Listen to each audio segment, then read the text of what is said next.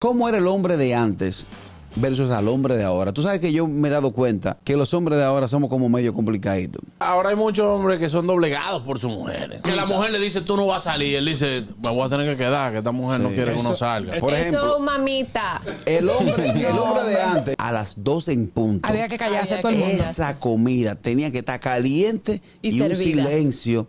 Sin embargo, tú llegas ahora, a las 12 en punto, te dicen caliéntala. ¿Cómo que caliéntala? Lo correcto es que te esperen para comer.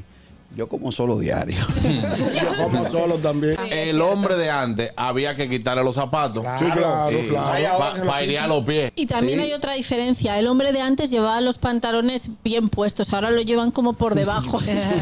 Sí, eso es una moda. Ah, Había que besar la mano obligado. Ah, claro. Eso se ha perdido. La hija mía le dije, bésame la mano y me dijo, va de ahí, Ale. Oh, Ah, sí. oye, Andrés no le gusta ¿Verdad? tampoco. Había que tenerle su periódico por la mañana temprano ahí. Se le Correcto, correcto. traba. Y no le podía coger la sección que le gustaba.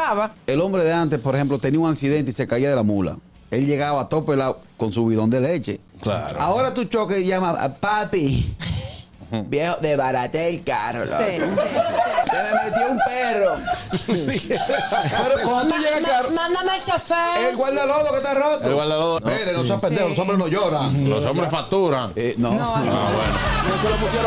El gusto, el gusto de las doce.